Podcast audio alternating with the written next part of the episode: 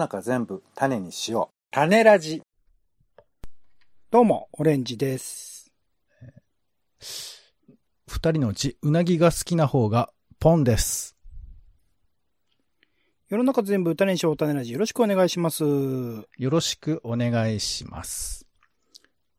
えーポッドキャストと共に散歩をしよう。飯のきりの気になったところで一緒に歩いてくみたくコメントを添える。散歩コメンタリーです。よ。はい。はい。ということで、うんえー、まあ、ポッドキャストというのは移動しながらね、うん聞くことができますので、はいはい。えー、まあ、散歩の番組みたいなところも種ラジございますんで、そうでしたっけ？うん。結構散歩してると思いますけど、うんうん。えー、もうぜひね、この番組を片手にお出かけいただきたいなと。いうことで、うん。えーいくつかいろいろ散歩コメンタリーしてますけども、今回は、えー私、ポンがですね、えー板橋駅から西巣鴨のうなぎ供養塔にまで歩くというですね、うん。この散歩やりたいと思いますので、うん。えーもし余裕のある方はですね、ぜひあの、板橋駅東口、ここまでい、今、今すぐ行ってください。いけないぞっていう人はですね、えー、まあ、想像しながらですね、えー、想像上で一緒にお散歩いただければいいかなということで、オレンジさんもすいませんが、えー、想像上でご一緒いただければ幸いです。なるほど。わかりました。はい。ではよろしくお願いします。お願いします。さあ、ということでですね、えー、板橋駅の東口にやってまいりましたよ。えっ、と、これはポンさんは今どんな服装なんですか？感じでいるんですか？今日はもうね、あの、春だから、あの、うん上着やめて、シャツのみで来ましたよ。うんシャツにマフラーで。シャツにマフラーで残りはなしってことですか？あの、長袖のシャツは 一応着てますけどね。ああ、本当ですか？よかった。はいはいはいはい。まあまあ、ファッションのことはね、気にせずに行こうぜっていう気持ちですけども。まあ、春ですからね。うん。ね、ね、ね。ということでですね、今回は、はいえーうなぎ供養塔っていう塔がある、妙高寺っていうお寺があって、はいはい。えー、タエに行人弁の行に、えー行くですね。えー、タエに行で、妙高寺というお寺妙なとこに行くもんだねっていうことですね。寺ってですね。ことなのかしら、なんつって。ちゃぶ違うと思いますからね。はい。ね、こういうわーわー言いながらですけども。うん板橋駅の東口から、えーなんとなく東南の方向に、そ東の、れは出ぐ出口が？あ、えっ、とね、出口は東口ですけどここからだいたい東と南の間ぐらいの方向の約20分ぐらいのところにあると思ってじゃあ、ます。目の前向きつつ、ちょっと右寄りみたいな方ですかね。そうね、まあ、ちょ、あの、まあ、直線で進めないので、道なりに進んでいく感じですけど、ねなるほど、なるほど。うんはい。ということで早速行きたいと思いますけども。板橋駅はね、あそこ見えますかね、あの、ピコリーノっていう、レトロな喫茶店から始まるんですけども、結構開発この辺進んじゃったんで、うん。あの、あんまり喫茶店減ってはいるんですけど、ピコリーノでね、一服したい方はぜひしていただいてもいいのかなというふうに思いまあ、あっます。という間に1時間ぐらい過ぎちゃいますよね。それで終わりかな、今日はじゃあ。まあその場合はね、一旦止めていただいても いいと思いますけどね。ど、さあ、まあ、ピコリーノを、えー、はために、えー、横断歩道を渡る感じなんですが、うんここにね、あの、なんか、突然社みたいなのがあって、ほど。うん、まだゴールじゃないんですけど、うん。うん。近藤勇の像がありますよ。新選組。新選組の。今度、一歳見かな？うん、はい。あ、勇か。えー、勇者の勇と書くやつですよね。なんか僕はあんま詳しくは知らないんですけど、うん新選組ってみんな好きなんでしょ？なんかね、ドラマにも今やってる鎌倉殿のやってた三谷さんがね、はい。そう面白かったですようんな、ほら、あそこにおおばあちゃんがなんか掃除とかしてるよ。ん？新選組の？新選組の、あの、お墓を、お墓っていうか像の裏とか。はい。石碑がほらう、でっかい石碑が2つぐらいあって、はいはいはい。多分ね、あの、愛されているんだろうな、なんてことも感じたり。あと、イサミの像が立派だね、結構ね。うん。これをじゃあちまあ、ょっと。イサミもこう顔がでかかったって言いますからね。うん。ああ、そういうことか。じゃあこの像の顔そういうことのでかさは、ではないかもしれないですけどね。うん。ぜひあのね、えー写真も撮っていただきつつです。香取慎吾さんがね、演じてましたね、あれではね。ああ、そうだね。さあさあ、そんなところを垣間見つつですけども、えーその、えーえーその近藤勇の左側の道をまっすぐ奥に進んでいく感じで、えーい行きましょうか。はい。で、ここにね、すぐ行ったところにね、あの、掲示板があるんですよ。うん。で、この掲示板にいろんな情報があって、あのワクチン接種支援とかですね、えどなたかのお葬式とかですね、いろんな情報があるので、この地域情報、ここでちょっとチェックしていただきたいというふうに思いますね。うん。はい。ちなみに僕はここでですね、今ここにあの、えー田畑分子村記念館って知ってます？ん？田畑分子村記念館。ああ、なんか、うん、字面は見たことある気もしますね。なんかね、そういうところがあるらしくて、うんうん。で、ここで芸術家村だった田畑を分子芸術家村にした二大巨頭について比べてみましたっていう企画が やってまして。なるほど。おそらく、芥川龍之介と室尾再生先生の似顔絵がここに書いてますけど。ああ、なんか見た気がするな、そんななポスターね、こうやって貼ってあるところから情報を得るっていうのもちょっと楽しいのかなと思いますけど。さあさあ、まあそれを見ながら抜けていきましょう。えー、ずんずんまっすぐ進んで、ちょっと坂なんか上がっていく感じですね。周辺なんか意外とこうね、古いお家とかがあって、眺めには結構楽しいんですけど、で、そろそろ、えー、八幡小学校というところにつき続きまして、右手に小学校がわーっと広がっている感じで。なんか今日はね、人があんまりいない感じですけど、授業中なのかな？えーここにね、あの、オレンさん、あのん？ヤギボランティア募集のチラシが貼ってあるね。ヤギボランティア？うん。えっ、とね、ヤギのユリ、これメスなんですけど、今9歳だそうで、うんえー須藤牧場から来たそうで、うん嫌いなものは水とボールと叫ぶ声だそうなんですけども、あら、ナーバス。はい、えー小屋の掃除、餌の準備をお願いしたいそうです。ボランティアで。ボランティアで。えっ、と、小学生にやらせろっていう話じゃなくて。いやいやここにはね、そのね、誰っての書いてないから、まあ僕でも最悪いいんじゃないかと思うんですよね。あ、本当ですか？ボランティアでいいんですか？ヤギさん育てんの。いやいや、まあまあ、そうなんじゃないの？で、うん。これどれぐらい熱意があるのかなと思ったら、すぐ隣に、この学校にはヤギがいますってポスターがまた貼ってあってですねやっ。ぱ学校にいるんじゃない？学校に行って、あの、そここだわる？そこで広げていける？学生にやらせればいいじゃない？生き物係って何のためにいるんだよ？生き物のためにいるんだよ君たちは怖い怖い、お父さん怖いよ。うん。食べてはダメなもの、百合の花、水仙、藤の花など。全部人間も毒だよ、それ。えー、かっこ、ゆり、ゆりは喋りませんっていう。喋りませんって書いてある右側のゆりの似顔絵から、よろしくって吹き出しが出てますけどね。怖えよ。どう、何なんだよ。テレパシーなのかよ。おいお、ツッコミで出始めてますね。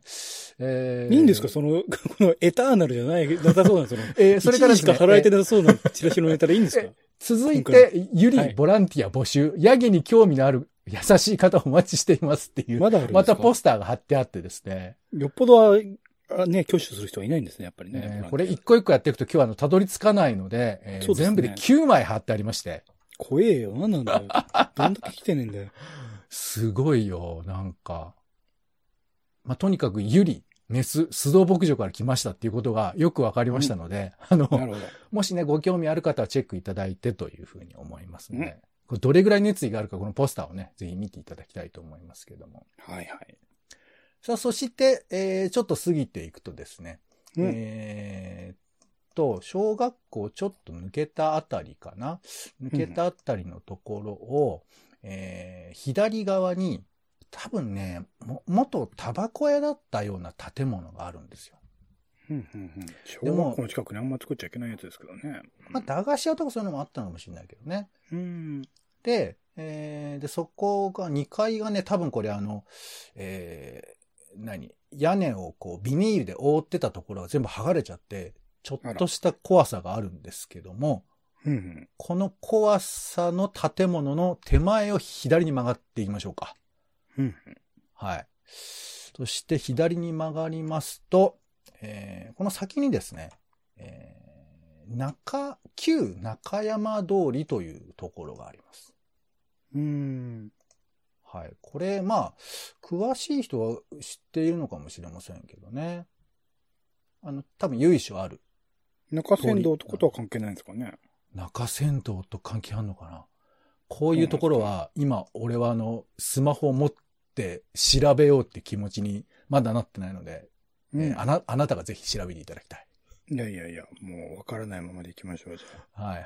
そして、まあ、この道ね、ちょっと由緒ありそうな感じの道を歩いていきます。えー喫茶店のロリーとか、なんか、えー悟空の似顔絵が書いてある生体屋さんとかね、なんかいい感じになりますけども。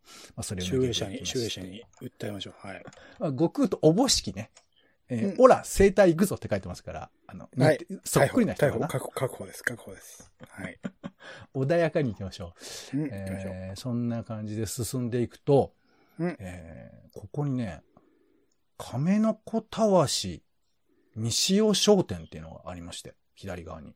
ほう、亀の子倒し。結構古い建物なんですけど、うん、どうやらここね、あの、亀の子たわしの本店らしくて、へーちょっと覗いてみようかなって思ったら、あれ、閉まってるな。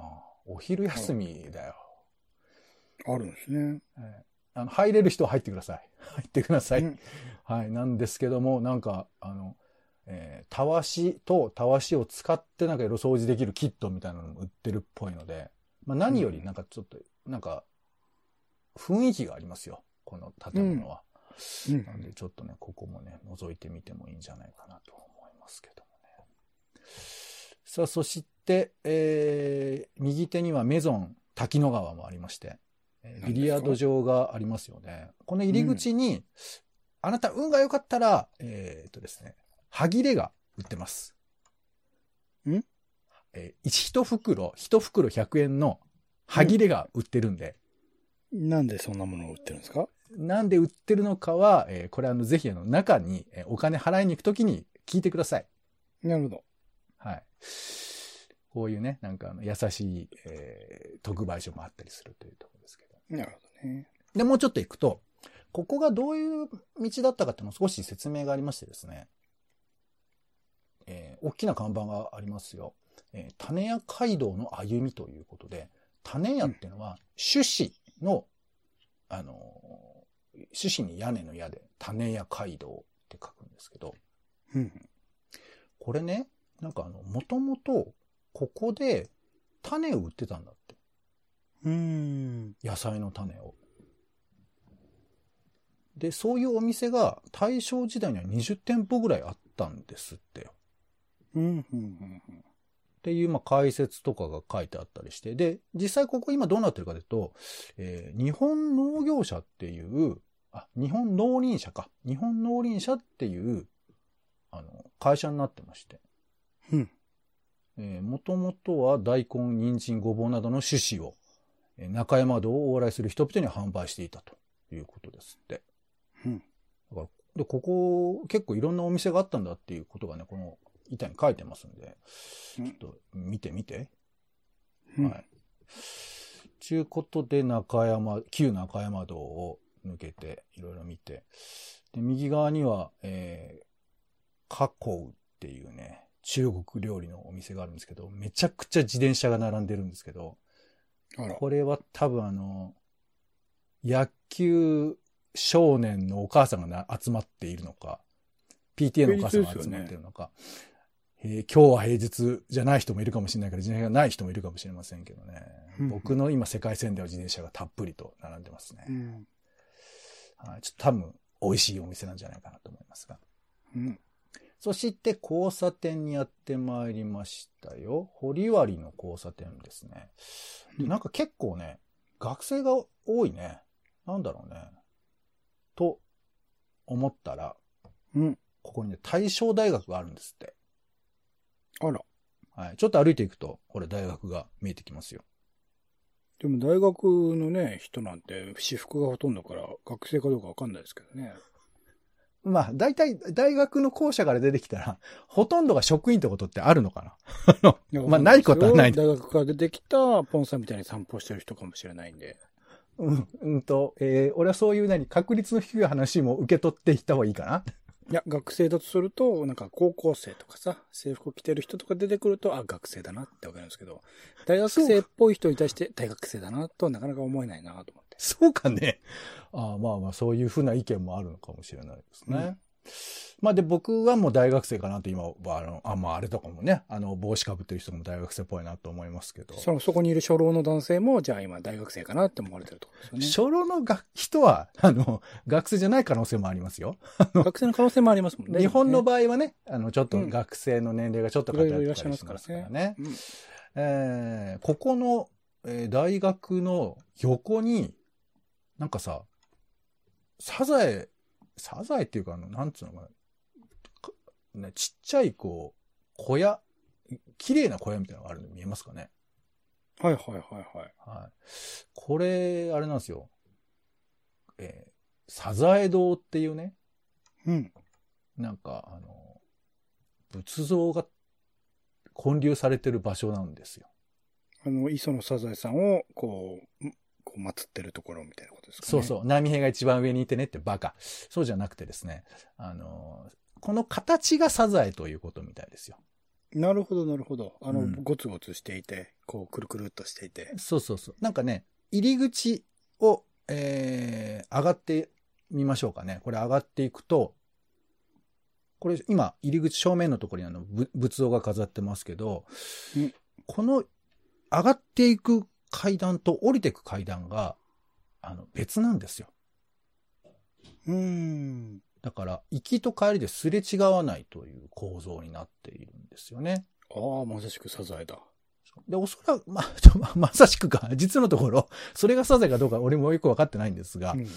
えーなんかね、今日は人がいるかどうかはわかんないんですけども、ここはちょっと、あの、密かな、あの、大学生もあんまり来ないであろう場所になってますんで、えーこっそり楽しむにはいいのかなと思いますが、うんえーこの辺りはですね、なぜかあの、タコの置物と猫ちゃんがおりますんで、えーこれもちょっと探してもらえるといいかなと。あまあタコも猫もねね、サザエ食いますからね。うん。まあでもサザエの方が全断然、断然でかいですけどね、これねね。食われるってね。はい。さあ、そして、サザエ島を抜けまして、えー抜けていくと、今度、国用の、なんか、古い看板とかあったりして、真心の水とかつって、あの、懐かしい、あの、え3色のロールが回ってる床屋さんとかね、あら。ありますよ。真心の水？真心の店。店ね。びっくりしたよ。なんか、はいそういうやつかなと思ったら、すみません。店で安心しました。よかった。で、えーっとね、ピザハウス、アッシャゴ。これ、アッシャゴなんだよな。このロゴがすごいかっこいいんで、あれじゃないですか？あの、阿佐ヶ谷姉妹の事務所じゃないですか？それ、えー、アッシュ D、アッシュ D だっけ ?D アッシュだっけ？なんだっけ？ねアッシャンと D ですねア。ッシュ D か。あ、はいアッシャ、アッシャゴ、アッシャゴって書いてますから、これあの、正しい発音をぜひちょっとあなた見て、声出していただきたいと思いますが。アッシャゴ。はい。で、このかなアッシャゴのところを、また左に回っていただきたいと思いますよ。うんはい。で、ずーっと行きますと、大通りに出ます。うんはい。いよいよ、えーゴールに近づいてまいりましたけども。えー、アッシャゴの手前を曲がって、交差点にたどり着くと、えー大きな道がありまして、この道を越えるといよいよ、えーうなぎの供養塔のあたりに来るわけですよね。ここは近くに、あれかな？うなぎの霊とかがいっぱい漂ってるって感じですかね？そろそろ。どうなんでしょうかね。ぬるぬるって。ぬるぬるぬるぬるって。近づくと、あの、うんとっても、あの、優しい自販機がありまして、優しい自販機。優しいですかね？えー100円、80円、70円の自販機がありますので、あら、100円マックス。はいここでちょっと休憩をしていただいて、うん。と思いますけど。何が飲めるんですかちなみに？あのー 何が飲めるって、お前ちょっと一般的なもの、水水かな？ないよ、あの、ほら見て、ほら。お姉さん見て、これ。好きなの飲んでいいよ。ああ、なるほどね。はいうんはいはいはい。わかりました。翼を授けてくれるんですね。あ、レッドプルーフだけ売ってなかったね。あ、売ってなかったですか？あれ？ちょっと3つ違いましたね。すいません。えーで、ここからですね、えーはいいはいよいよお寺の方に行くんですけど、ここから、えーちょっと、えーなんていうかな。左側に、逆側に向かっていく感じになります。あら。はい。で、そうすると、あの、中学校が見えます。うんはい。で、ここなんですけど、実はね、もともと映画の撮影所だったんですって。うん。うんうんえっ、と、大きな都と書いて大都映画っていうところが昔あって。うん。うんうん。知ってるかなつってもなんか調べたけどそんなに僕らが知ってるような映画はやってなかったんですけど、まあ当時作っていた割と大手の映画の撮影所だったみたいですけどね。うんで、そこのね、パネルがほほら何枚か置いてあって、どういう風な、えー施設があったかってことが全部わかるんだよね、ここ見ると。うん。だからちょっとそういうマニアックな人はチェックしてもいいかななんて思いますけどね。うん。さあ、そしてこの学校の、えー、角っちょから、今度は右側に回っていきます。はい。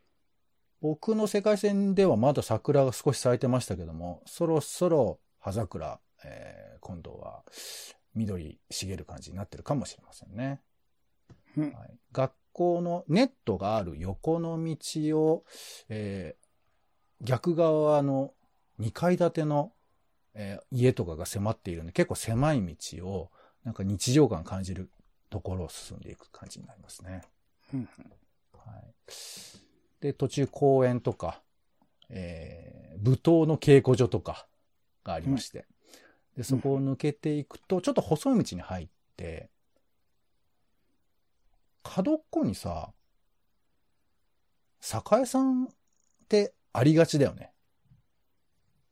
ああ、それはつぶやき資料さん的な話ですか？どど角っこに、角っこにありがちだよねっていうそういうこと？そういうこ角っこに酒屋さんってなんかありがちじゃない、とうん、うん、うん、うん。これちょっと俺そなんか俺もディティールちょっといまいちあの食い、食い込めてないんですけど、なんうか、酒屋さんの場所って、なんか決まってんのかななんてちょっと思ったりもするんですけど、えー、まあいいです。とにかく酒屋さんがあります。酒を買う人をね、晒す意味合いがあるんかもしれないですね、もしかしたらね。ああ、の人、酒を買多ってる。分、重要な場所だから、なんか決まってるのかもしれないね。その町内の場所とかね。み道に面していて角にあるみたいなね。まあそんなイメージがありますけど。まあ酒屋さんがありまして。で、酒屋さんに出たところ、この辺りからいよいよもうあとちょっとなんですけど、お寺とかが結構多いとこなんですけど、あらあら。なんかね、あの、懐かしい感じのあの、クリーニング屋さんがあるのよ。うん、うん。ね平屋のほら、なんか本当に、あの、シャツの親父がいるみたいなさ、シャツの、シャツの親父。昔そういうドラマがあったんですけどね、シャツの、うんお親父のシャツみたいなの。鶴田浩二がやってましたけど、ちょっとタイトル違うな。うんえー、多分そんな人たちが住んでいるんだろうなって空気を感じつつ、えーうんお寺の方行きましょうん。う、えーお寺の前にこんなのありますよ。ごめんなさい。心からのその一言が言えていたら、俺は今頃何をしていただろマジっすか？そんな、なんか、J-POP みたいなこと書いてある寺の坊主がいるんですか？う。結構ありますよ。お寺って、あの、メッセージが、あるある。あるんだけど、なんか、あんまそういう J-POP な感じあんましないなと思って。珍しいなと思って。まあ、これは、えーある少年院に、少年、少年院に掲げられた19歳の少年の歌だそうですよ。やっぱ歌なんだ、それは。まあまあ詩、詩ということですねあ。詩の方ですね。ポエムなんはいですね。。はい。まあそんなのを眺めて、ちょっとね、神妙な気持ちになりながら、えーいくつかお寺あるんですけど、まだなかなかうなぎのとこにはありませんで、えー門構えとか、えー建物などを眺めながら、えーお地蔵さんを眺めながら、えー猫ちゃんが、えー鴨居の上で飯を食ってる様子とか、井戸があるなとか眺めながらですね、猫の出入りのため扉を10センチほど開けておいてくださいみたいな案内を見たりだとかしててですね、いよいよ、えー、妙高寺に着きます。あら、寺ですね。はい。入り口はね、割とこう、えー、何？なんかあの、お墓のご相談を受けますみたいなの書いて書いてあるんで、なんかそういうことも対応してくださるんだなぁなんて思いつつ、入ると、えー、うなぎ供養塔と案内がありますよ。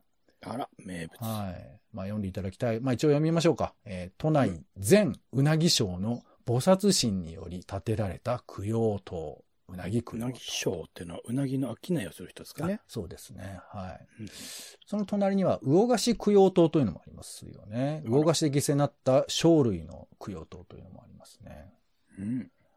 はい。で、ここの供養塔をね、あの、建てられて、あの、なんかね、えー観音様が上に立っていて、で、それが供養塔になってるんですよ。で、う見なぎの顔をてもらうしてるんですか？これね、ちょっと今見てもわかんないと思うけど、うなぎのね、要素ないのよね。あら、じゃあ、まあ、観音様は観音様で、うなぎを沈めるというか。そう祀るというかね。で、これ、なんか、一応、裏側を見ると、あの僕は、まあ、詳しくはないんですけど、えー、高村幸雲さんが作っているらしいんですよね。幸運さん誰だっけな有名そうなお名前ですけど、ちょっと僕存じ上げないんですけど、孝太郎はわかるんですけどね。それ歌人ですもんね。幸で高村幸雲先生が昭和35年に、これ1960年ですね、に作ったそうですよ。まあ、その、その方の型を用いて誰かが鋳造したみたいなことらしいんで。なるほどね。そうそうそう。いや、そうなんだ。で、あの、結構ね、あの、お名前も入ってるんですよ。あの、うなぎ屋さんの。あ都内の全うなぎ賞だから、まあ、全部じゃないんだろうけど、宮川とかさ、大あら、有名。はいはいはい。高田の馬場の伊豆エイとかね、なんか、神田の船亀と、船亀かな？はい、なんていうのもあったりしてますよ。でそういうのをちょっと眺めたりもするのも楽しいですよね。うん。で、でもこれね、実はここの妙高寺、あの、もう一面顔があって、ほう。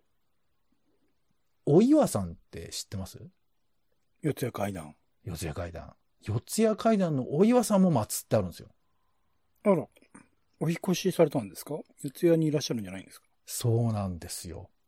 なんかね、もともとその、あの四谷って、雑司ヶ谷の四谷なんだって。あ、場所が違うところなんですね。そう。なんだけど、まあ、そこから、ここに越してるらしいんですよ。それは亡くなった後？いや、全然なくなった後だと思いますよ。あの、3回ぐらい動いてるらしくて、900うん1909年に西巣鴨に移転したみたいですよ。うーん。そうそう。なんで、この、えーうなぎ供養塔がある、さらに奥ですね、えー本殿のあのお墓がある方にぐーっと行きますと、お岩さんのお墓がありますので、うんそこにお参り行かれるとか、あとその手前にある浅野匠の神の墓所に行ったりだとか、あ、そんなところにあるんですか？そのところにもあったりするということですよね。はい。そしてお参り行っていただいたら、はい、お疲れ様ということで、ここからはお岩通り商店街ということで、えーあら、はいおお岩さんの、えー商店街がありますんで、あれですかね、音声で1枚、2枚、3枚、4枚っていう怖い声が聞こえてくる感じですよね。これね、なんかちょっと、また調べていただきたいですけど、なんか本当にいたお岩さんの話、話してこ方なんですって、お岩さんって。あら。このあれは四谷階段的な話とは違う？えっ、と、まあ、一応その人がモデルらしいんですけど、この人自体は夫婦仲良く過ごしていたというふうなことも読みましたよ。あら、幸せじゃないですか。そうそうそう。まあまあ、だから、せいまあ、なんとも言えないところではあるんですけどね。まあ、そんなお岩さんの通りを抜けて、帰りは、えー、都電荒川線の駅でお帰り。してみましょうかね、という感じでですね。えー白山通りとぶつかったところで、えーこの旅は、これ何駅っていう駅ですか？えー西ヶ原4丁目になるのかな？西原4丁目駅。なるほど。はい。というところで、無事終了となりますが。なるほど。いや、どうでしたか？このお散歩。これじゃあ、ポンさんは、この後は、えっと、都電に並走する形でランニングして帰ったって感じですかね。そそうね。うん。あの、あの、む、むごいね。都電とどっちが早いかな、つって。そうね。えっ、と、まあ、今回ちょっと一応うなぎの供養と主役だから、あの、俺は多分諦めて、あのうん、都電に乗ったかなごめんなさい。ああ、なるほど。これから乗ろうと思う、都電に。うん。うんうんオレンジさんどうすんの？タクシそうですね。僕はそうだなタクシーですかね。あと、まあ、バスがあればバスですかねー。はいはいはい。あなたはどうしますか？あなたもね、好きな帰り方で、えー移動していただければ。歩いて巣鴨に行くっていうのもいいかもしれません。これどうでした？うなぎのぬるっと感みたいなのは感じられたんですか？街中に、うなぎのぬるっと感はなかったけど、うん。意外にいろんなものがあったなっていう感じはしましたよ。うん、うん、うん、うん。